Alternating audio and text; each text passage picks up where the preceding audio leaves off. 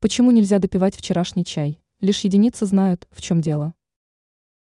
Многие люди не видят ничего плохого в том, чтобы допивать постоявший несколько часов или даже вчерашний чай, и совершенно напрасно.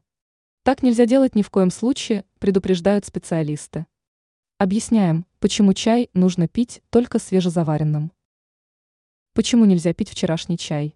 Наверняка вы замечали, что чай, постояв некоторое время, покрывается пленкой. Эта пленка состоит из бактерий и различных вредных соединений. Если постоянно допивать такой чай, могут возникнуть проблемы с ЖКТ.